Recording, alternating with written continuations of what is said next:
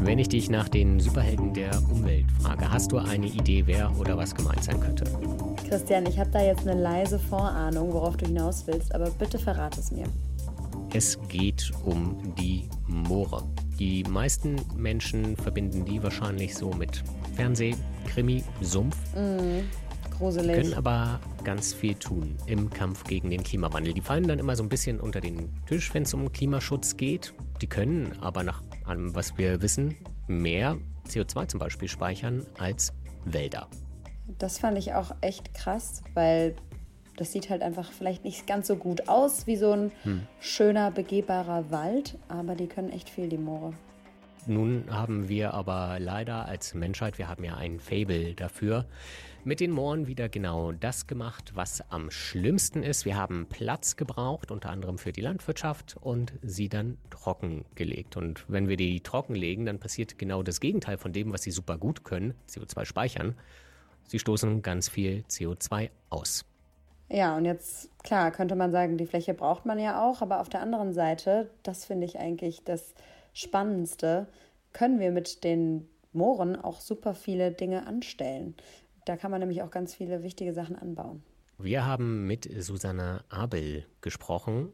Und die arbeitet am Greifswald Moorzentrum, beschäftigt sich dort, der Name ist jetzt kein, macht kein großes Geheimnis daraus, mit Mooren hat uns erklärt, wie man Moore wieder vernässt. Das ist der Fachbegriff dafür, dass man aufhört, sie trocken zu legen. Wie man es schafft, das ist dann ein weiterer Fachbegriff, Paludikulturen daraus zu machen, dass wir die nämlich doch nutzen können in der Landwirtschaft. Richtig. Und dabei sogar gut Geld verdienen könnten. Und für die Bauindustrie wäre sogar auch was drin. Kleiner Spoiler.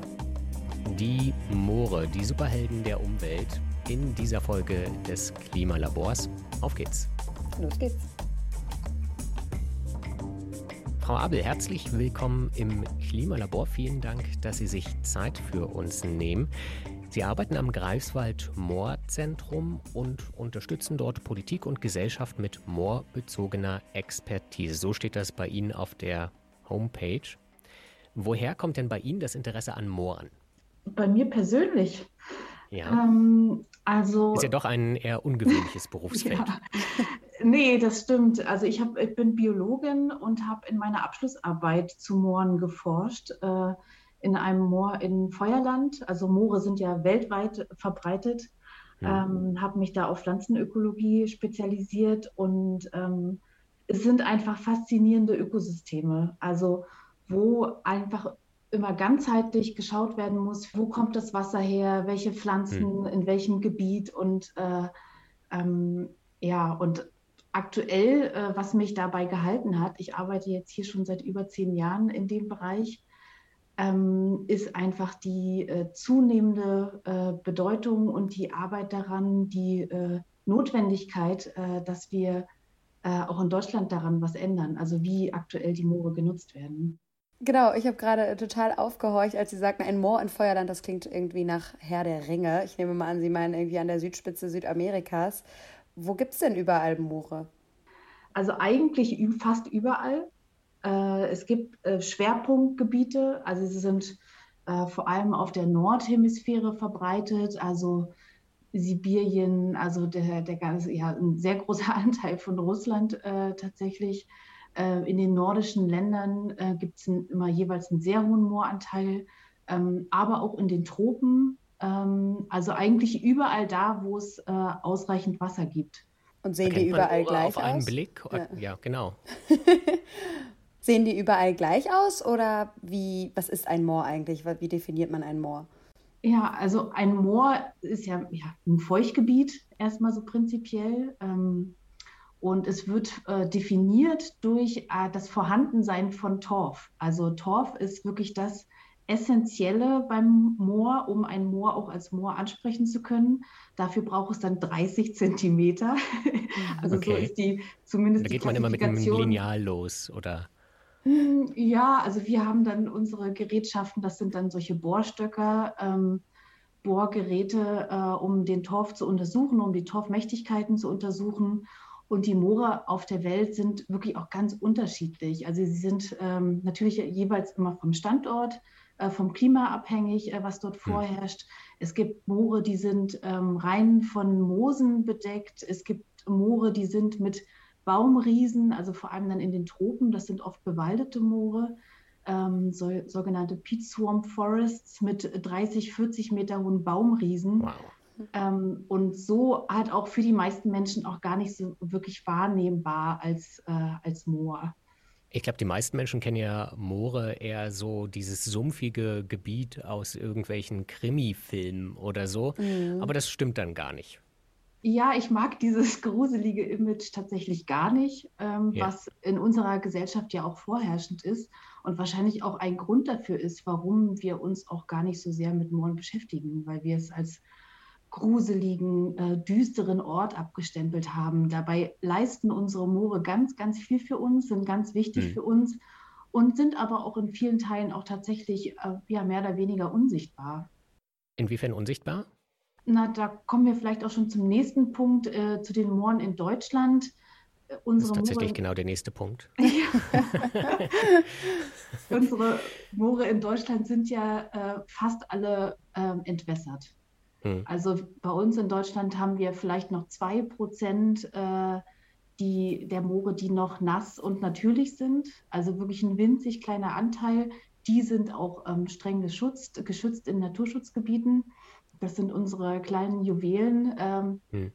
äh, die auch die meisten Menschen im Kopf haben, wenn sie an Moore denken. Dann sind das meistens solche kleinen Naturschutzgebiete mit einem ja, Wegen, äh, Holzstegen, äh, die dann diese, wodurch sie begehbar sind. Aber die meisten Moore in Deutschland sind, wie gesagt, genutzt, ähm, sind entwässert für die Landwirtschaft vor allem. Ja, von ähm, welchen Regionen reden wir da, wenn ich fragen darf? Ja, das ist in Deutschland auch sehr äh, ungleich verteilt. Es gibt moorreiche Gebiete und Gebiete, wo es wirklich kaum Moore gibt. Ähm, das sind äh, halt so Nord, im Norden ganz viele und im Süden, so im, im Alpenvorland in den Flusstälern, auch in, in Süddeutschland ähm, haben wir Moore und ansonsten aber eine sehr große Ausprägung Niedersachsen, Schleswig-Holstein, äh, Mecklenburg-Vorpommern und Brandenburg. Und äh, wie gesagt, Bayern und Baden-Württemberg ähm, haben auch beträchtliche Anteile. Und was ist da heute, wenn Sie sagen, man erkennt die gar nicht mehr, die sind unsichtbar? Ja, das ist halt äh, eine Wiese, da stehen die Kühe drauf, äh, da ist der Acker, da steht der Mais äh, oder es werden Kartoffeln angebaut. Also es sieht halt aus wie eine normale landwirtschaftliche Fläche. Derjenige, der sich das genauer anschaut, erkennt vielleicht, dass es dort ähm, noch Entwässerungsgräben äh, drumherum sind. Und oftmals, äh, wie wir das erlebt haben, wenn wir auch in solche Regionen kommen, ähm, wissen selbst manchmal die Anwohner gar nicht, wie viel Moor eigentlich um sie herum ist. Und dabei muss man halt immer bedenken, dass ein entwässertes Moor, solange der Torf dort ist, der, solange Torf noch da ist, auch weiterhin als Moorboden angesprochen werden kann. Das wäre tatsächlich meine nächste Frage gewesen. Woher weiß man das heute? Das liegt dann wirklich auch weiter daran, dass da immer noch diese 30 Zentimeter Torf zu finden sind. Genau. Und äh, dieser Torf, der wird durch diese Entwässerung, ähm, also wir haben dort Entwässerungsgräben, wir haben äh, Drähne, Dränenrohre teilweise in, äh, im Boden liegen äh, auf einer Tiefe von zum Beispiel einem halben Meter, die das Moor halt aktiv entwässern. Ähm, und äh, dadurch wird der Torf belüftet, also es dringt Sauerstoff in den Torfboden ein und äh, dadurch zersetzt er sich. Und äh, diese, durch diese Zersetzung, also Torf ist, sind eigentlich nur, organische, ist nur organisches Material, ähm, abgestorbene Pflanzenreste. Und äh, durch diese Zersetzung wird CO2 freigesetzt. Und dadurch äh, sind Moore halt auch sehr oder haben einen sehr großen Anteil an unseren Treibhausgasemissionen in Deutschland. Hat man die denn alle trockengelegt, einfach wie es so häufig ist bei den Gründen, weil man mehr Platz brauchte? Hm, Platz, ähm, also es war schon einfach sehr wichtig, auch für die Landwirtschaft. Also es, äh, dadurch, dass wir wirklich Gebiete haben, wo wir einen sehr hohen Mooranteil haben ähm, und die Bevölkerung ja da auch teilweise ganz schön abgehängt war. Das war, und da gab es dann halt auch so politische Strategien, diese Regionen auch zu fördern, ähm, die Landwirtschaft dort zu fördern und um. Weil der Boden nicht benutzbar war oder Warum war, waren die Gebiete abgehängt? Ja, genau. Also äh, in diesen Moorgebieten konnte man halt sonst äh, halt kaum was machen. Also Landwir Landwirtschaft, Landwirtschaft war nicht. Krimis drehen. Landwirtschaft also das war nicht möglich. In dem Fall. Also dieses kleine gruselige Image, das stimmt schon. Man kann die dann nicht, wenn sie nass sind, nicht einfach begehen und, äh, und nutzen. Ja, also ich finde das jetzt nicht so gruselig. also, Der Gedanke, äh, da irgendwie stecken zu bleiben, unverhofft. Ja, aber es ist äh, kein todbringender Ort. Also, na klar, man kriegt vielleicht nasse Füße, äh, aber ansonsten sind das wirklich auch sehr wertvolle Lebensräume mit ganz besonderen angepassten Pflanzenarten, äh, die dort wachsen, ähm, die halt heute auch alle auf der roten Liste, Liste stehen, weil diese. Moore halt so selten geworden sind bei uns. Sie haben das gerade schon angesprochen. Ähm, es ist ja ganz faszinierend bei den Mooren, dass wenn die trocken gelegt sind, stoßen die wahnsinnig viel CO2 aus. Das ist ja auch der Grund, warum wir heute mit Ihnen sprechen. Und äh, dann hatten wir im November in der Washington Post gelesen, die hatten den Mooren anlässlich des Weltklimagipfels einen Artikel gewidmet und dort hat ein Kollege von Ihnen, Christian Dunn, heißt der, kommt aus Wales, gesagt, dass die Moore, wenn sie aber feucht sind, ein bisschen so etwas sind wie der Superheld der Umwelt. Würden Sie da mitgehen? Äh, ja, selbstverständlich. Vielleicht würde ich jetzt eine andere Wortwahl wählen, aber sie äh, können auf jeden Fall einen sehr großen Beitrag äh, leisten. Ähm, und zwar vornehmlich in der Vermeidung von den aktuell sehr hohen Emissionen. Also es geht beim Moor- und Klimaschutz äh, weniger darum, dass wir aktiv CO2 aus der Atmosphäre ziehen, ähm, als, mhm. also sozusagen ihre Senkenleistung nutzen, sondern darum, dass wir Moore äh, wieder vernässen müssen, um diese hohen CO2-Emissionen, die wir aktuell haben, weil wir die Moore aktiv entwässern, dass wir diese vermeiden. Also ähm, das heißt, wenn wir die Moore nass machen, äh, reduzieren wir auch die CO2-Emissionen. Das ist halt eigentlich mhm. das Gute, dass es ein, ein Prozess ist, den wir auch wieder umkehren können. Aber wir verlieren gleichzeitig landwirtschaftlich nutzbare Fläche, wenn ich das richtig sehe. Oder könnte man die Fläche anders nutzen? Zu dem ersten Punkt, ja, wir verlieren landwirtschaftliche Fläche und das ist auch der Hauptgrund, äh, warum das auch mit dem Moor- und Klimaschutz so schleppend vorangeht. Ähm, wir haben dort teilweise eine sehr hohe Wertschöpfung, ähm, Milchviehwirtschaft, Kartoffelanbau. Ähm, und dafür brauchen wir ja Alternativen auch für die Landwirte. Und äh, solch ein, ein Acker auf Moor und solch ein tief entwässertes Grünland, das emittiert pro Jahr 30 bis 40 Tonnen CO2-Äquivalente pro Hektar. Also eine, eine irre hohe Zahl. Äh, wenn man das vergleicht, äh, das sind äh, ungefähr so viel, als wenn ich 150 äh, bis äh, zu 200.000 Kilometer mit dem Pkw fahre. Und das äh, okay. kommt aus jedem Hektar und jedes Jahr wird das ausgestoßen aus diesem Boden. Und das ist halt auch für uns nicht wahrnehmbar. Das ist dann auch wiederum das Problem, dass es halt auch so eine, ähm, wiederum auch so eine unsichtbare Belastung ist.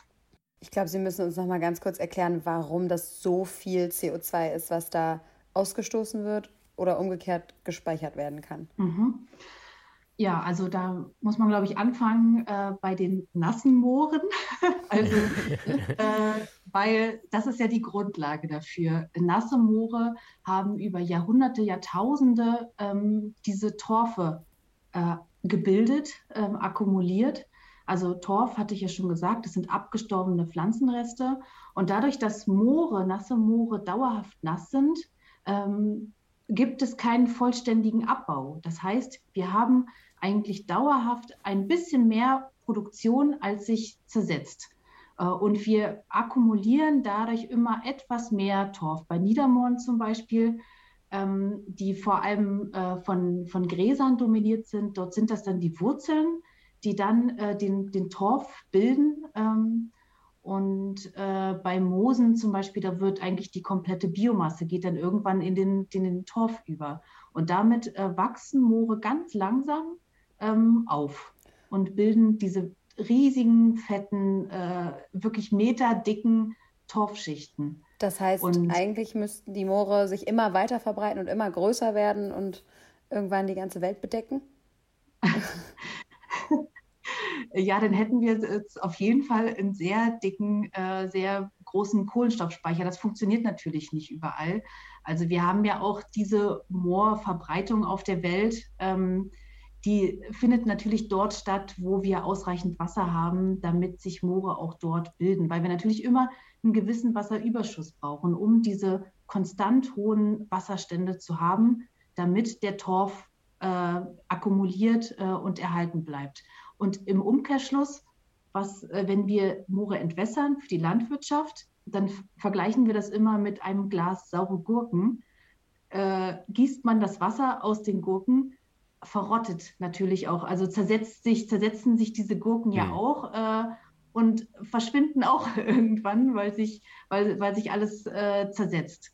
Ja. Und so ähnlich ist es auch mit dem Torf, ähm, der sich halt auch, wenn der Sauerstoff dort eindringt in diese Schichten, dann auch langsam äh, zersetzt und wir dann auch dadurch kontinuierlich an Höhe verlieren. Und deshalb wäre es super, wenn wir im Kampf gegen den Klimawandel möglichst viele Moore wieder vernässen. Das ist, glaube ich, der Fachbegriff dafür. Richtig, genau. Oder die Wasserstände anheben. Und eigentlich wäre es in der Kommunikation fast noch besser, wenn wir sagen, wir bauen die Entwässerung zurück. Weil im Endeffekt ist es ja aktuell auch so, dass wir unsere Moore aktiv entwässern. Ähm, und äh, wir müssen eigentlich damit aufhören, dass wir diese Standorte ähm, entwässern und das Wasser zurückhalten, äh, mhm. damit diese Moore wieder nass bleiben. Und das hat auch zusätzlich ganz viele positive Effekte. Also wir haben ja auch in vielen Gebieten, zum Beispiel in Brandenburg, ähm, auch einen Wassermangel. Äh, und dadurch ist es halt auch wirklich wichtig, dass wir auch auf Landschaftsebene ausreichend Wasser zurückhalten und nicht unsere, unser kostbares Wasser eigentlich aus der Landschaft ähm, ableiten. Ich finde das ganz interessant, dass Sie die Wortwahl angesprochen haben, weil wir hatten mal als ein Beispiel für eine Umweltkrise, die sofort und mehr oder weniger gut gelöst wurde, das Ozonloch genommen oder über das Ozonloch gesprochen. Und ich hatte mir tatsächlich auch aufgeschrieben, warum spricht man eigentlich von wieder vernässen? Warum spricht man zum Beispiel nicht von bewässern? Weil mit wieder vernässen, ich glaube, die allerwenigsten Menschen können mit dem Begriff etwas anfangen das, für mich ist das jetzt ist, äh, ist nicht ja. so richtig nachvollziehbar, weil ich dieses, dieses Wort einfach auch total ge gewohnt bin. Äh, bei Bewässern ähm, sehe ich jetzt auch schon wieder diese Problematik, dass man denkt oder dass Menschen denken, dass wir dann aktiv Wasser in diese Moore einleiten müssen. Und dass es dadurch auch eine mhm. Konkurrenz um Wasser geht. Und die gibt es eigentlich nicht, weil diese Standorte ja auch natürlicherweise nass sind. Wir haben natürlich damit zu kämpfen, dass sich unser Klima wandelt, dass wir auch jetzt ähm, auch Gebiete haben, wo wir vielleicht auch nicht alle Moore wieder so nass bekommen, weil sich auch das ganze Einzugsgebiet vom Moor äh, verändert hat und ähm, anders, das Wasser auch anders genutzt ist. Also unsere Landnutzung äh, aus den letzten 100 bis 200 Jahren hat ja auch einen Einfluss dann auch auf die Hydrologie.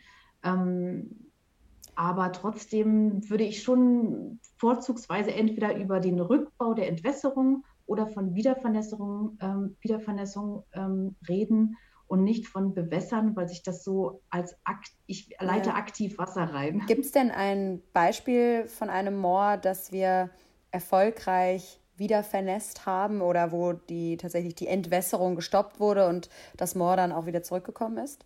Ja, viele Beispiele. In ganz Deutschland, eigentlich in allen Moorregionen gab es äh, und gibt es viele Wiedervernässungsprojekte, eigentlich seit den 90ern, ähm, wo man auch erkannt hat, dass ähm, die Entwässerung ähm, ja oder negative Umweltauswirkungen hat, sei es auf die Biodiversität, sei es auch auf den, den Wasserhaushalt, äh, sei es auch auf die Produktivität. Das hängt auch jeweils vom Standort ab. Ähm, und seit den 90ern gibt es viele Wiedervernässungsprojekte, ähm, aber vornehmlich im Bereich Naturschutz, ähm, um, ja, um die Arten zu fördern, die Artenvielfalt zu fördern und diese Standorte auch einfach als Habitat zu schützen. Das heißt, da passiert schon was, aber was kostet das denn dann die Gemeinden, wenn Sie sagen, das ist vornehmlich Naturschutz? Das klingt immer nicht so, als äh, würde da auch wirtschaftlich was bei rumkommen. Ja, also kostentechnisch, also wenn wir uns alle unsere Moore jetzt wieder vernässen wollen, dann wird das äh, auch finanziell eine Riesenaufgabe für uns werden. Ähm, aber im Vergleich, also dadurch, dass ja aus diesen Mooren so viele Emissionen, ähm, so viele Treibhausgase ähm, freigesetzt werden, ist das auch weiterhin eine kostengünstige Klimaschutzmaßnahme. Also wir reden so von pro Hektar von so 5.000 bis 10.000 Euro, was jetzt so eine Vernässung, äh, also für die Planungskosten und für diese ganzen Baumaßnahmen, was das kosten würde. Ähm, aber da ist natürlich auch die, die Landwirtschaft noch gar nicht mitgedacht. Also auf den meisten Flächen haben wir eine Nutzung. Das heißt, wir müssen hm. hier auch in, in jedem Falle auch mit den Landwirten denken und zusammen mit den Landwirten jetzt auch an Alternativen ähm, arbeiten. Sind es denn nur die Landwirte? Ich hatte auch direkt gelesen, dass zum Beispiel Berlin in weiten Teilen auch auf ehemaligen Mooren steht und dass es hier viele Moorböden gibt. Jetzt befinden äh, Christian und ich uns auf jeden Fall gerade in Berlin und die Vorstellung, dass die Moore hier zurückkehren, ist dann doch wieder ein bisschen gruselig. Ja, also das funktioniert natürlich nicht überall. Also wir haben viele Siedlungen, ähm, die auf Moor gebaut sind. Mm, und äh, da ist natürlich die Frage, also gerade bei einer Stadt wie Berlin ist das natürlich undenkbar ähm, aber vielleicht auch gar nicht unbedingt notwendig. Also da diese Torfe, die sind dann vielleicht auch mittlerweile schon so komprimiert und liegen jetzt auch mittlerweile mhm. schon so tief, dass sie auch sowieso auch schon mehr oder weniger geschützt sind, weil sie äh, hermetisch abgeriegelt sind und versiegelt, versiegelt sind tatsächlich. Ist also auch eine Möglichkeit. ja. Bei Ihnen zur, zur Exper Expertise bei Ihnen steht auch, dass Sie sich mit Paludikulturpflanzen beschäftigen. Ich hoffe, ich habe das richtig ausgesprochen. Und wenn ich das dann auch noch richtig verstanden habe, dann geht es dabei um die landwirtschaftliche Nutzung von Mooren. Also man kann die ja dann offensichtlich doch nutzen. Können Sie uns einmal erklären, was genau Paludikulturen sind, Paludikulturpflanzen, wie man das umsetzt, was man da machen mhm. könnte? Ähm, Paludikultur ähm, ist eine neue Wertschöpfung, äh, auch bei uns in Greifswald entstanden. Ähm, das heißt, es ist abgeleitet vom lateinischen Wort für Palus, also heißt eigentlich eine Sumpfkultur. Und wir bezeichnen damit die nasse Land- und Forstwirtschaft, also eine produktive Nutzung auf nassen und wiedervernässten Moorstandorten. Also der zentrale Punkt ist dabei halt auch, dass die Moore dann so nass sind, dass der Torf auch langfristig erhalten bleibt und sich nicht weiter zersetzt. Mhm.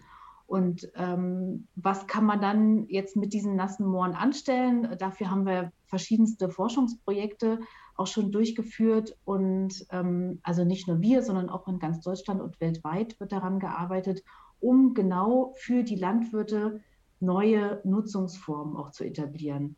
Also zum Beispiel ähm, Schilf, das ist ja eine ganz traditionelle äh, Form, vielleicht sogar noch von äh, Paludikultur. Also das Red, äh, was, äh, was Sie vielleicht kennen, was auf den Dächern teilweise in. Norddeutschland hm. noch genutzt wird. Es gibt eine ganz berühmte U-Bahn-Station in Berlin mit einem Reddach.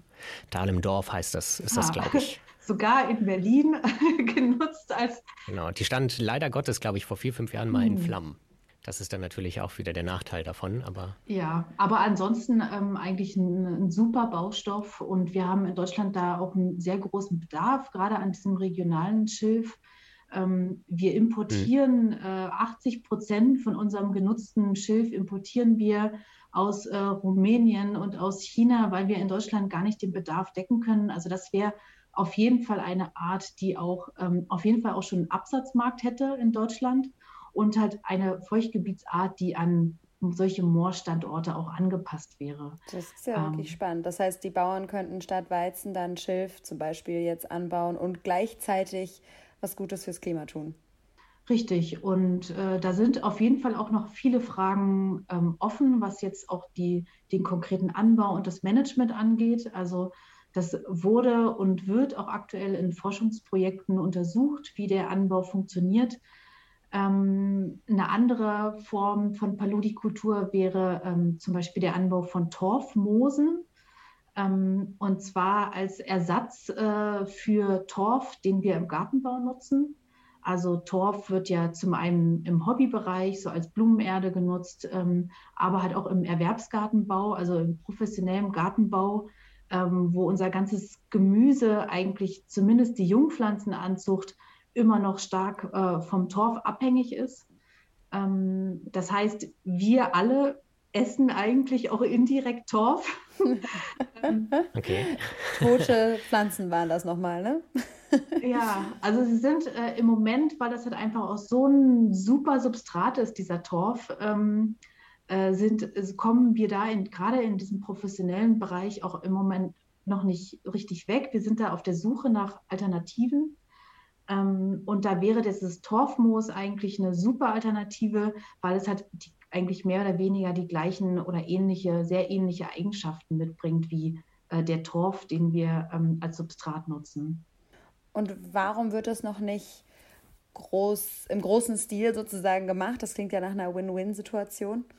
Ja, da, zum einen ist das auf jeden Fall eine Kostenfrage. Den Torf, den wir im Moment nutzen, der ist noch viel zu günstig. Mhm. Ähm, dass wir, der wird ja aus natürlichen Mooren ähm, abgebaut, äh, abgebaggert, ähm, teilweise in Deutschland noch ähm, auf einer ganz kleinen Fläche, ähm, zumeist jetzt aus dem importiert ähm, aus dem Baltikum. Aber diese Akt, also diese Kultivierung von Torfmoosen wäre da wirklich eine sehr gute Alternative. Und wir haben da in Niedersachsen eine Versuchsfläche auf mittlerweile 15 Hektar in einer Kooperation auch mit einem äh, Substrathersteller und, ähm, und lernen da natürlich auch noch ganz viel. Aber wir betreiben das jetzt auch schon seit äh, fünf bis zehn Jahren und ähm, haben da jetzt auch schon mehrfach äh, geerntet äh, und sehen, dass das alles funktioniert. Ähm, aber wie gesagt, das ist auch im Moment noch eine Kostenfrage. Aber man hört ja sonst immer davon, dass es zu teuer ist. Also was ist denn das Problem, dass es zu günstig ist? Dass der Torf zu günstig ist? Ja. Ist das dann für Unternehmen nicht wirtschaftlich, das zu betreiben? Wirtschaftlich oder? Ja, das ist jetzt nochmal der Unterschied zwischen Torf und Torfmoos. Also der Torf, der zu billig ist, der wird aus natürlichen Mooren abgebaut, ähm, was halt auch mit sehr hohen Emissionen, dafür wird das Moor entwässert. Hm. Ähm, der Torf wird zersetzt und das ist ja eigentlich auch was, was wir erhalten wollen. Wir wollen ja, dass der Kohlenstoff und der Torf dort bleibt, wo er mhm. ist. Unter ähm, der Erde. Unter der Erde. Äh, und wir wollen ihn auch eigentlich nicht als Substrat nutzen. Ja. Ähm, und deswegen eigentlich sozusagen dieser aktive Anbau von Torfmoosen in einem vernässten Moor, ähm, wo wir dann oberirdisch die Biomasse ähm, abschöpfen, ernten und nur mhm. wirklich diese äh, neue, äh, neu aufgewachsene äh, Moosschicht als Substrat nutzen. Okay, und das ist aber zu günstig, dass es sich nicht lohnt das zu machen? Oder also ich habe, ich weiß jetzt immer, ich bin immer noch überrascht, wie es zu günstig ist. Äh, nee, der Torfmoosanbau ist zu teuer und der Torf, den wir aus dem Baltikum abbauen, äh, der ist zu günstig. Also das ist sozusagen jetzt diese, diese Konkurrenz. Also Torfmoosanbau ist ähm, noch relativ aufwendig, äh, verbunden mit einer ähm, mit noch zu hohen Kosten. Ähm, obwohl es äh, sehr viele positive Umwelteffekte mit, mit sich bringt. Und im Gegensatz dazu steht der Torf, den wir importieren, äh, den wir abbauen aus den hm. natürlichen Mooren und der verbunden ist mit einer hohen Emission. Das ist ja ähnlich wie bei Kohle. Die ist ja im Prinzip viel zu billig für die, für die Emissionen, die sie verursacht und die Umweltwirkungen. Ähm, und der Ersatz ist aber noch zu teuer. Also Solar- und ja. Windenergie. So. Genau. Und ähm, das ist eigentlich auch das Tolle, was wir jetzt sehen bei der Paludikultur. Ähm, also, weil wir entdecken immer mehr ganz tolle Produkte, was man aus diesen Feuchtgebietspflanzen alles machen kann. Also sei es ähm, Schilf als Baumaterial, Rohrkolben, Rockkolben für die Produktion von Dämmplatten äh, oder Einblasdämmstoffen ähm, oder ähm, aus Nasswiesenbiomasse, also aus Sägen zum Beispiel, ähm, aufgefasert, dann auch für den Verpackungsbereich. Und all diese Produkte dann aus Palutikultur bringen eigentlich aktiv Klimaschutz mit. Das heißt, ja. diese Biomasse, ähm, die ist, die hat zum einen ja auch ganz viel CO2 schon mal aufgenommen. Äh, wir reduzieren gleichzeitig auch noch die Emissionen von der Fläche.